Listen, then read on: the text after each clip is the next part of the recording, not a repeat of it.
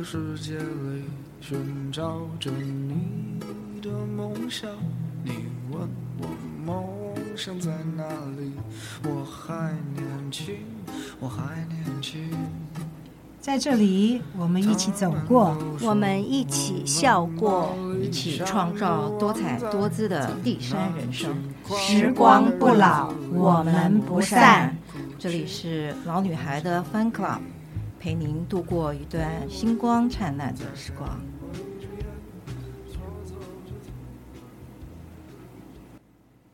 Hello，大家好，这里是老女孩的 Fun Club，我是老女孩 Nancy。我是老女孩 Marjorie，我是老女孩 Dolly，我是老女孩 Lynn，我是 Joanne，我是 Rebecca。各位好不老女孩好，各位听众大家好。您是在遥远的旧金山，金山，呃，我只能耳到、嘴到、口到，无法眼到。没问题，心到就行了。心到，嗯，对，对，好，我们这里呢，这两天天气非常炎热，虽然已经过了立冬，但是 Rebecca，我知道你们旧金山现在非常冷，非常冷，对不对？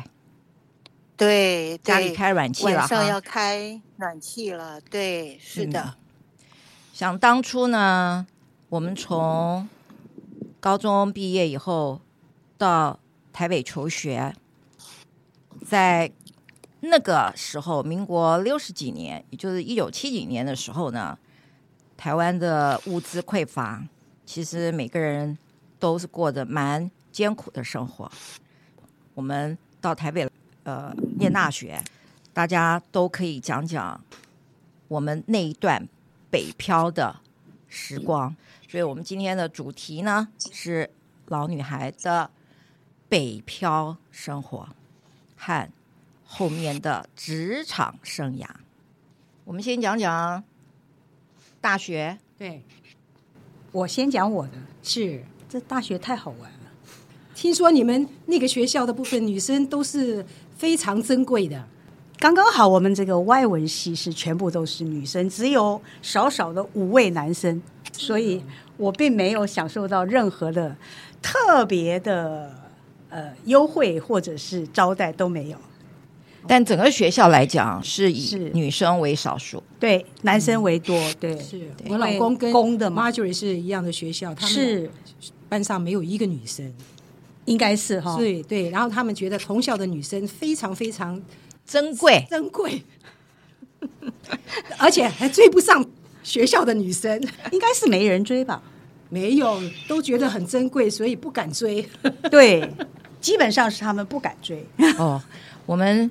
在民国六十三年的时候，来到台北念大学，对吧？或者是台中啊，或台南，我们都是在那个时候进入大学。是，其实一进大学了之后就，就我就完全投入所有的那种社团活动啊，我也参加评剧社啊，我也参加羽毛球校队啦、啊。然后呢，再加上学校的功课，我每天都在像个陀螺一样不断的在打转，所以也没有觉得好像一下子四年就过去了。也玩得很痛快，该参加的舞会也没少，我觉得还蛮充实的。唯一就是书念的太少。我想你提到这个北漂哈，呃，我比较注重讲这个北漂的的另一面。提到了北漂呢，我是觉得有一点心酸。想想看，我们那个时候十几岁，离离乡背井到台北，嗯，一个完全。陌生的地方，你要，我记得那个时候，我爸爸他是从空军机场退休了，每半年领一次薪水，那个薪水真的是少得可怜。那我当然不愿意增加家里的负担，啊、呃，家里给了学费，我就不敢再要生活费了。所以呢，呃，虽然。表面好像坚强，其实内心是非常虚弱的。我在台北的时候，就住在我们教会的一个学生中心，就在师大的旁边。我记得在那个时候呢，我非常羡慕别人家有有一个家，有一个房子在台北，我真的是羡慕极了。所以呢，我一到台北，我就会想要看怎么样能自己赚点钱。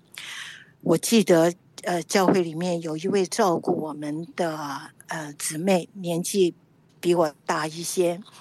她知道我想要赚一点生活费，她就跟我讲，嗯、有一对夫妇，嗯、他们想要。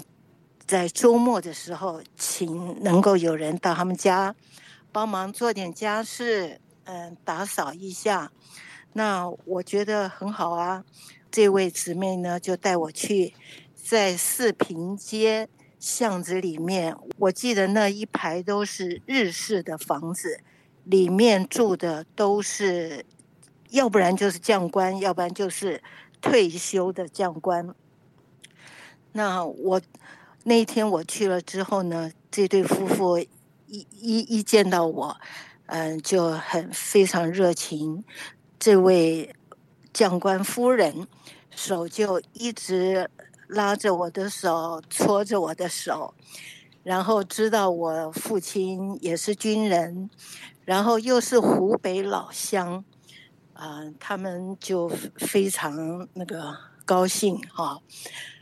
后来呢，我回去之后，呃，没有多久，这位姊妹就很婉转的跟我说，啊、呃，这位夫人呢，她摸着我的手，就觉得我是也是家中父母的宝贝女儿，是家中的小姐，不是。那种到人家家哈做家事的小孩，所以他们不忍心让我去做这个事情。我当时是这种心情蛮复杂的。本小姐愿意放下身段，愿意去做，结果别人反而觉得。被退货了，手太嫩了，对，不是做家事的料。对，一大概一看我，嗯、呃，当当然我了解他们本身，他他们自己的小孩通通都在国外，都是非常宠小孩，然后他们就很体恤，不忍心让也同样是军人家庭，好、呃、又是老乡的小小孩，他就说他不，他不太。忍心了，我也了解。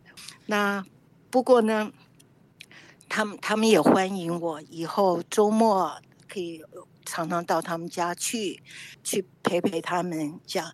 所以呢，我后来我也有偶尔去看看他们这样子。这也是一个不错的缘分。这跟老人对，如果说摆在线线下的这个社会的话，这种就是叫做陪伴服务，也可以赚钱的。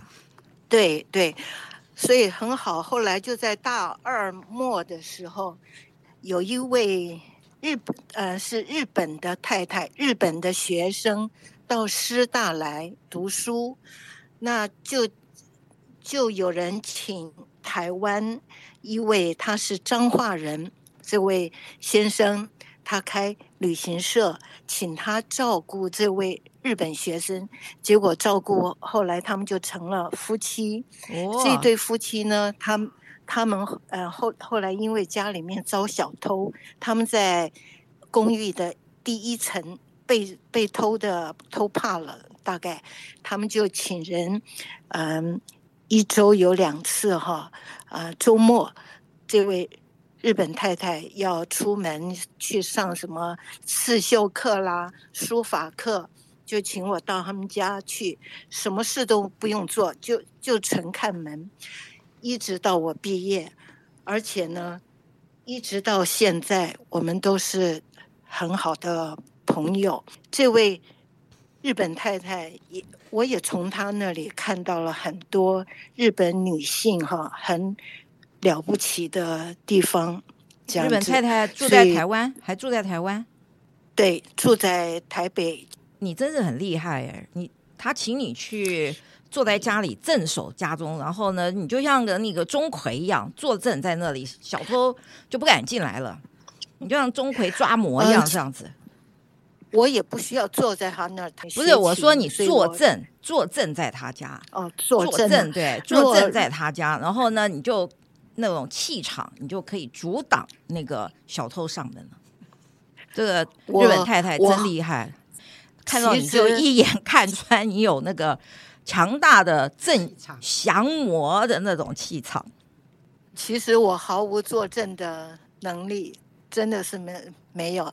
他们只是想说家里，有个人，有人在，是对没错，对，就放心了。我们北漂呢，Okay. 我们我们其他人北漂其实都是啊、呃，辛酸其实都有的啦。嗯啊，然后就像我，嗯、我念大学的时候呢，学校宿舍一级破，真的很破。然后呢，呃，到了冬天，尤其是在外双溪，那风大，那寒冷的那个风呢，刺骨的，从那个窗户里面钻进来，不管你那个窗帘上几层，或者怎么个用胶带去粘啊，晚上被子都不够盖。再加上你说的那个父母亲赚钱有限，还有弟弟妹妹，所以我们也。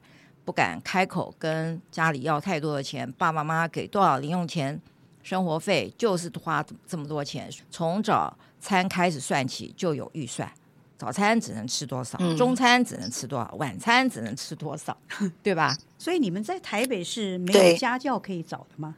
家教有，但是问题是我们那时候在我们在学校的那个我们在外双溪，哦、所以呢学校其实。很交通非常不便。那个时候我们刚进大学的时候，从士林吧到外双溪是有只有区间车。哦，我们并没有直达的车子，不像现在的交通网络这么发达。所以我们那个时候呢，非得要每天算好时间，什么时候出去，什么时候就一定得回。错过了班车，我们就没有啊、呃、办法再回到回到学校了。所以呢。算了，就不去找。但我们在学校里打工，嗯，还是我们比较幸福。嗯、在南部都骑脚踏车，对呀、啊，所以在台南就全部绕一圈，然后一天可以打好几个家教，这样。哇，完全挺有钱的你。是的，我的大学过得非常的好，滋润，非常滋润。以前从来不知道赚钱那么容易，可见都没有在念书。我我那个时候姐姐都在台北上班了，所以呢，我们都靠她养。她租房子在外面，我们就跟她一起住。然后呢，一个月领了薪水以后，那个时候没有什么，都是现金，那个对呃信封袋嘛哈，她就放在抽屉里，我们随时就去拿钱，好幸福哦，真的。嗯，我们家比较辛苦了。因为我又是老大，所以我一开始念书，我就跟我爸爸说，反正我就是跟他讲，注册费跟生活费一起借。嗯，我到现在还记得，生活费一个学期四千块，然后每一个月一千块，然后除以三十，反正我一天就花三十块。哦，那时候我跟你讲，那时候的饭哦，半碗零点五，一个菜一块钱，反正每一样青菜都是一块钱呐。然后你如果想要吃鱼六块，那就是要周末，就省省省省省到周末的时候，所以是比较辛苦。对，我们我们也是有预算啦，就是早中晚，就是说早餐不能吃超过多少钱，所以到了早餐通常都是吃很简单，呃，中餐的时候呢，去学校的福利社里面有自助餐，自助餐对，对，自助餐都有标价，对，然后这个令刚刚讲的一块钱。那种菜呢，其实也不多，大部分都是五块。那比起来，我太幸运了。我因为有参加羽毛球校队，我的早餐不要钱，随便我，所以我早餐都吃很饱，中午吃一点点就可以了。哦，所以没什么在顾虑。那是学校免费供应哦，供应，因为你校队他要希望你吃的营养啊，所以早餐就是。那你有替学校争光荣吗？有有有有有哈，对对对，有来台北比赛的。就是大专队第二名哦，哇，成绩很好哎，还好有点交代。是啊，不然就白吃了啊。对呀，不过我体重真的大一到大二，我增加了差不多有八公斤。真的耶！那你你大学也是，是哈，因为至少 Marjorie，你说你增体重，我可以理解。他还打校队，他等于说他吃进去的热量还超过他消耗的热量他才会增胖。你看学校给他们吃的多好，对，好幸福啊！我们讲讲我们大学毕业以后吧，是。我们开始找工作了。那个时候在外头租房子嘛，大家。对，都是租房子。嗯但是呢，我们在呃台北那时候，那时候因为以我们所学嘛，嗯。我们能够进入的都是这种船产业，对对。对，所以当时什么呃外贸啦、杂货。兜领做杂货啦，对。不对？对，这个唯一一个我们这里面去到先进产业的，就是令 Lin，对，他一脚栽入了这个电子业，电子业，他最聪明，对对选对了行业。没错没错。来讲讲啊，讲讲好好那个年代，就是因为我也很幸运啊，刚好毕业快要毕业的时候，还没有毕业典礼，那个公司就到学校，然后学校就派我们去应征，然后就考上了。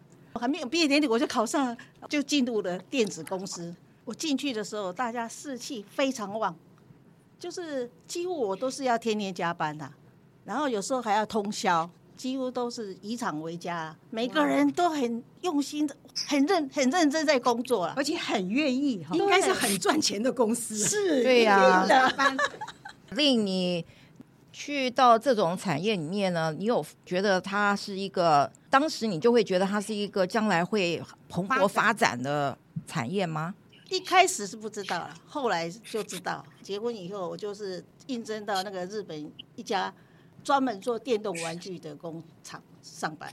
是 Nintendo 吗？不是不是，任天堂那个是还小，还没有那是大型的那种哦摆在百货公司啊，哦或者是那种机场啊，大的机台的或饭店那种大机场日本公哦司上班。那就更上一层楼。薪水肯定很好。对，他就是我们这一群里面当初第一个赚到人生第一桶金的。哇，佩服佩服我们还是小萝卜头领薪水的。就是啊我们的薪水低的可怜对对，我们刚进去的时候，我们的薪水都是六到八千块台币。连一万都不银到行，银行才银行的进银行的才是九千一万的，四千五起薪。大学毕业生，贝卡你是嗯就教书了嘛，对不对？你就到学校去任教了，对，教书还有这个九院从事公公务员，所以呢，基本上呢，他们的呃薪水其实是稳定的，对对对，福利也是稳定的，也是我们这种私人企业没有办法没有办法相比的，对对。啊，所以他们等于说是在起步的时候呢，他们寻求的是一个比较稳定的、安定的。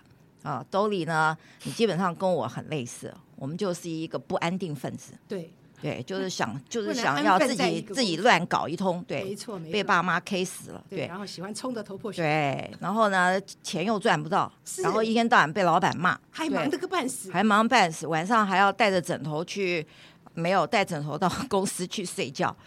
对，但我们这里面呢，工作呢，其实都是就是一般的传产啊，就像就算是另是到电子电子行业，都不如像 Marjorie 可以全国。世世界、全世界各地飞，各地玩耍。哎，你就是从 University 有你玩四年，一直玩到了工作。哎，你怎么那么厉害啊？讲讲吧。我每次我妈都说我这个人生下来就是吃喝玩乐，没有其他专长。这也是很享受哎命了。你的命太好了一点吧？他真的是把我看透了。我我找事情一第一个一定要好玩，不好玩的绝对拴不住我，大概几个月就跑了。我一毕业是进了圆山，圆山高雄，在那边我原先以为哦，圆山大饭店这么大的名声太好玩了，然后又可以看到很美的风景，上班又很自由对。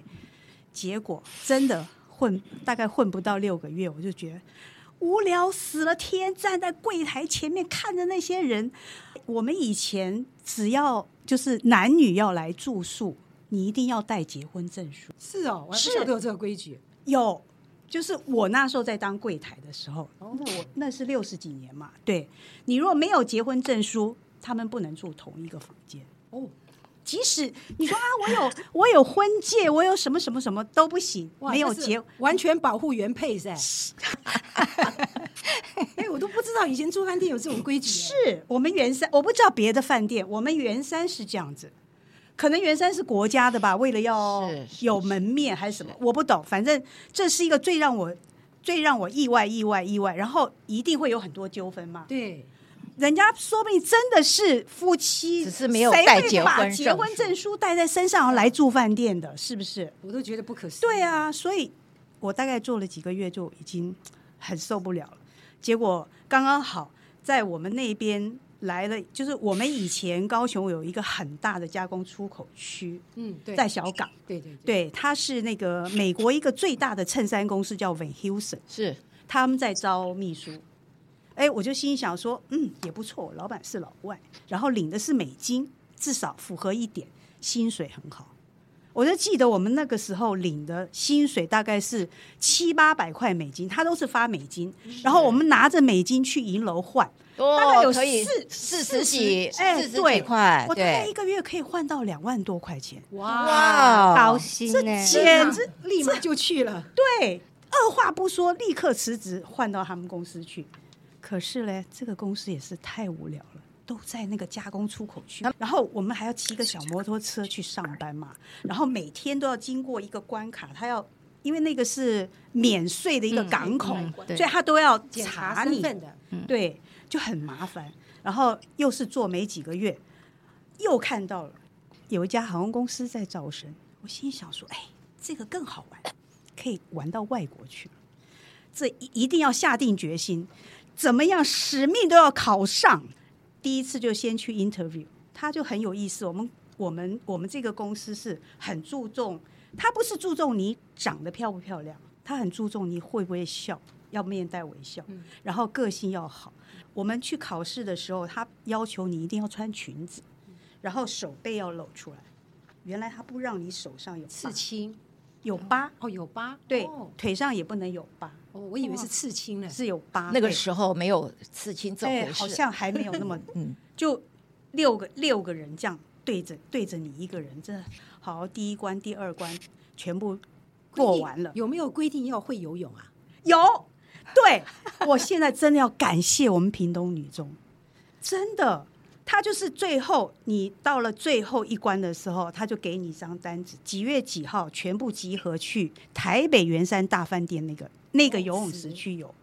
天哪，那那真的是 Olympic 标准的那种那种五十公尺哎，50是，嗯，他说我们没有要求你游直的，你就是横的，跳下去换气游到对岸去。还好我在平女还游泳过了，我就这样狗爬式，不然什么事 管他三七二十一的，拼了老命就游过去了。有算时间吗？不用，不用，没有啊没有，你只要游过去就好，就很高兴的踏上了香港。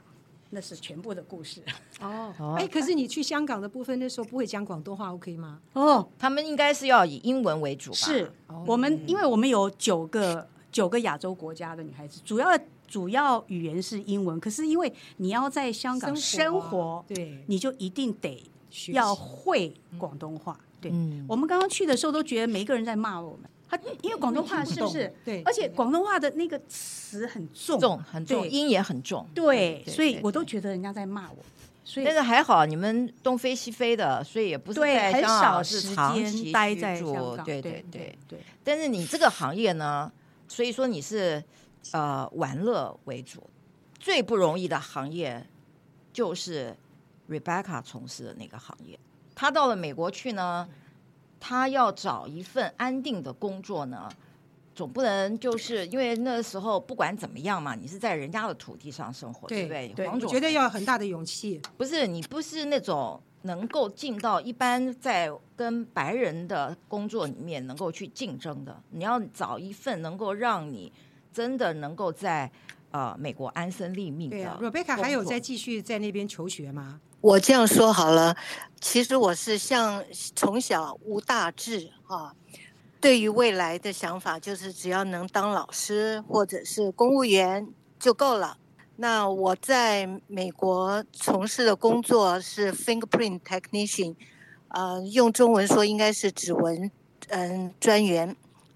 这个也不是什么好玩不好玩，就像呃 Nancy 刚刚讲的，为了要安身立命啊，呃，是是一个工作，而且这也是一个蛮特别的世界。我也很容易喜欢我所从从事的各各种工作，就当做去学学一个东东西好了。在美国这里呢，指纹专员他是属于文职，不是警察。我知道在台湾是警大，他们有开这个课，呃，变成是警大专有的了，呃，都是由警官在做这方面的工作。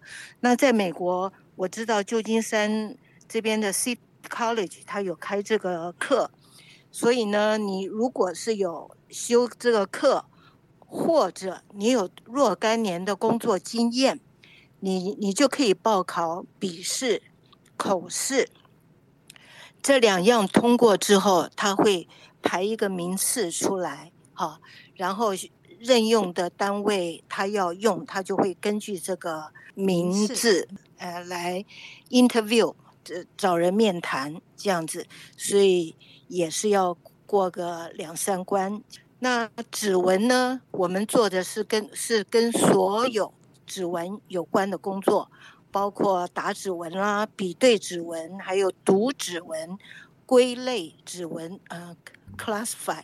然后必要的时候还要到法庭去作证，作证，哦，呃，出庭。但是我们不做这种 let letter print，就是我不知道这个中文怎么讲。各位有的时候有看到那种呃犯罪现场，有人拿着一个像毛刷的东西，在汽车窗户上或窗户上门上面去刷那个找指纹，这这个我们不做，在旧金山是由警警察，做。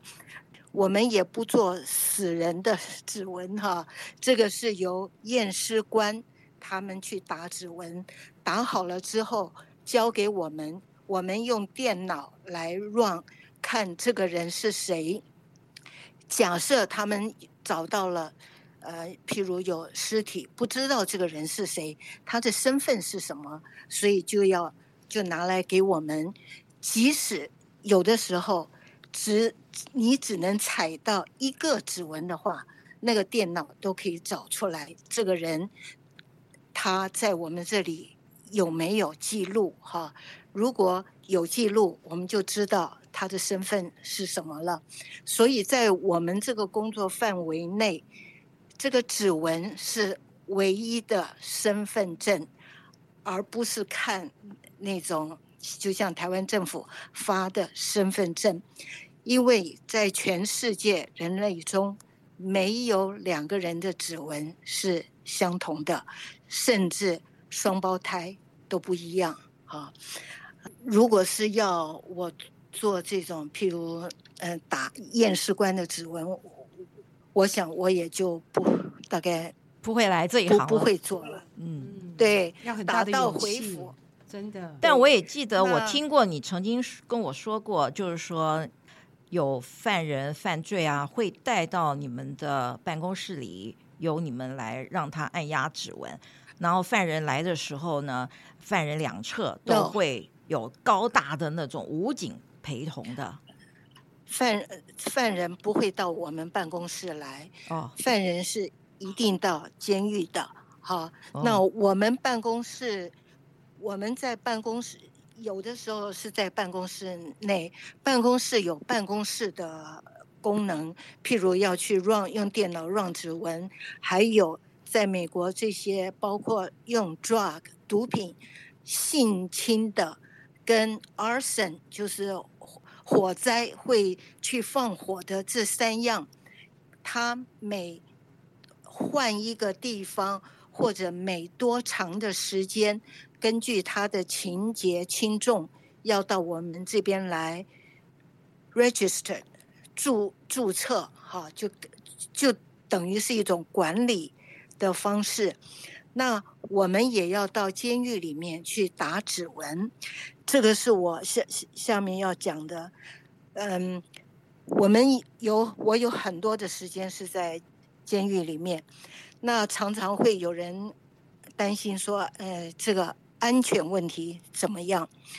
其实，监狱内里面是不准带有任何的枪或武器，所有的警察或的宪警，他们在进监狱之前，枪什么都要锁在外面。我相信台湾的监狱也应该是如此管理法，所以监狱里面所有的宪警，他只身上只有手铐，还有辣椒喷雾，也有电击枪，但是电击枪不是每一个人能有的，而是有受过训练，少数的人能用，在用的时候都会录影，嗯，这样子。那当然，在我所打指纹的犯人当中，有很多他的个子就像那位歌星费翔那么高大的，比比皆是哈。我们在那里见到各式的人种都有，各式各样的人都有。当我们在打指纹的时候，犯人就就站在我的右边，就就比肩而战哈。那这个叫我们凭经验跟观察，还要高度的警觉。呃，如果我们发现他有攻击性的时候，马上就会叫这个的陷阱，他们会在旁旁边 stand by。所以呢，基本上是安全的。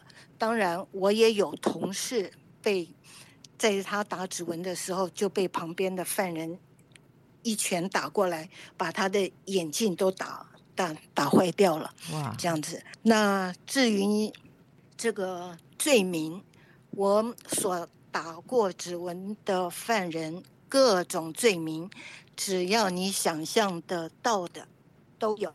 包括打劫、谋杀、偷盗、毒品、洗钱、强暴、绑架、偷车、盗用公款、阴谋、虐待老人、儿童或动物。哈，那轻罪的也有什么？你只要能想到，各位想想看，二十多年还会什么遗遗被遗漏掉？哈，那至于人。这些大家都以为犯人一定都是好像比较是社会底层的，错。我在这里有打过警察局长、众议员、市议员，还有球星、教授、神职人员、真是电视记者。好，这这个都是平常大家认为衣帽堂堂、精英阶层的。对，呃，上层人物，当然中下层那那那就更多了，嗯，homeless 也有，好，什么都有。Rebecca，我想打断问你一下，就是说你从事这个行业当中的过程的时候时候呢，你会看到犯人的时候，嗯，你会起恻隐之心吗？诶，这是一个。好问题，我就连着，我就想到我刚才讲的那位那位夫妇，年长夫妇，他们也是我们教会的嗯师母，他一直摸着我的手哈。那我在打指纹的时候，在监狱，一定是拿，当然我们都戴手套，一定是要拿着别人的手。那每次当我看到我我一面在打的时候，我常常看到一些二十几岁或者二十上下、二十三十的年轻人，文质彬彬。我看他的手，我就知道他不应该是属于这个地方的人。哈，那他的年纪也跟我的小孩的年纪相仿。我我常常在这种情况下，我的会触触动我，我会把我想把把我自己想，如果我是他的父母，是怎么个情形？嗯嗯、然后我我也会想到，假如我是这个小孩，为什么我今天会到这里来？嗯、因为怎么讲，很多在美国很多的小孩子，他来自于他的家庭也是有问题的，是原生家庭，所以我常常对我常常会很心痛，会看到这么好的一个年轻人到这来，通常在美国，你若是留下了记录。你走出监狱以后，真的是寸步难行，哈，嗯，呃，未来他的人生，他怎么就业，他要不要有家庭，这个都都是一个很漫长的艰难路。你这个行业真的是令人敬佩，这个跟 Marjorie 讲的这个全世界到处去玩耍，然后你 需要看片啊。各个阶层、各个犯罪的这个案例。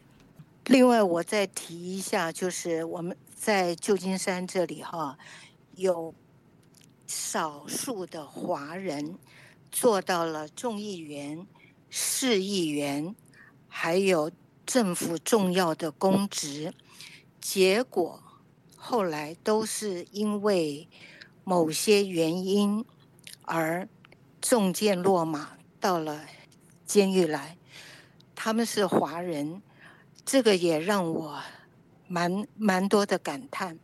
好不容易华人能在美国出头，结果我不知道这个是这个是中国人血液里面。譬如我举例子，其中有一位众议员，他当众的时候公开。对着大家讲的时候是要严禁枪械，但是呢，他后来被 FBI 埋伏，去假装呃是跟他接头的枪械犯哈，其实是 FBI 的探员。换句话说，他公开是讲的非常震天价响，要。限制枪械，可是私底下他为了要筹款啊，竞选经费啦或什么的，居然是在走私枪械，结果被抓抓到，现在还在牢里。那另外，譬如市议市议员，他明明不住在旧金山，他住在旧金山旁边的的一个 city，他来选。旧金山的市议员，结果后来被别人踢爆，结果这个位置也没了。嗯，他也到了监监狱来，而且他跟我先生还见过面，所以呢，当我看他在，他还到到过我家，那我跟他同时在监狱，就是我在上班的时间看到他，我就特意避开哈，不要面对面。我是觉得。非常的遗憾跟可惜啦。我想，我想问你一个问题，就是说，像像你做这样子的工作，你必须要承受很大的心理压力，对吧？就是说，你今天去到办公室，你看到你你看到这些呃犯人什么，你你难道你后面就像医生看病人会变得很麻木吗？假说假说你今天。握着一个犯人的手，在打手印的时候，他的手是在发抖的时候，他害怕，像这种事情会影响你心理嘛？那你就必须要有一个很强大的 EQ 才行。呃，还好，因为这是我的工作，我就是用面对工作的心情来工作，我不能放入任何情感。或什么其他的东西，那有的时候，呃，譬如在监狱里的犯人，他们会故意挑衅，就是说：“嘿，你是中中国人是不是？你应该回中国去呀。”嗯，呃，你怎么样？怎么中中国人？还有的，我曾碰过几个。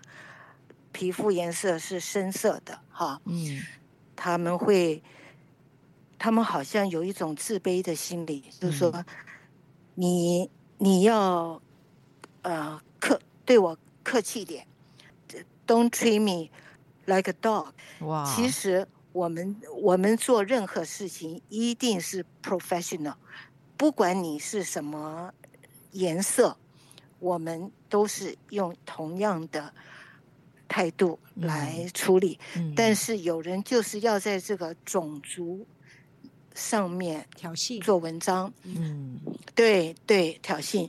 那碰到这种时候，我最不喜欢碰到就是这种种族的问题。是，但是当这种问题来的时候，更要提醒自己，不能用情绪。如果实在他很无无理的话，那就要叫宪警过来。陷阱通常就在我们很很近的地方，嗯，他们就会立刻过来，这样子。嗯。所所以呢，回答你刚才问题，就是我们不能用情绪跟情感做我的工作。这种就是给自己其实要有很长的一段时间的心理训练。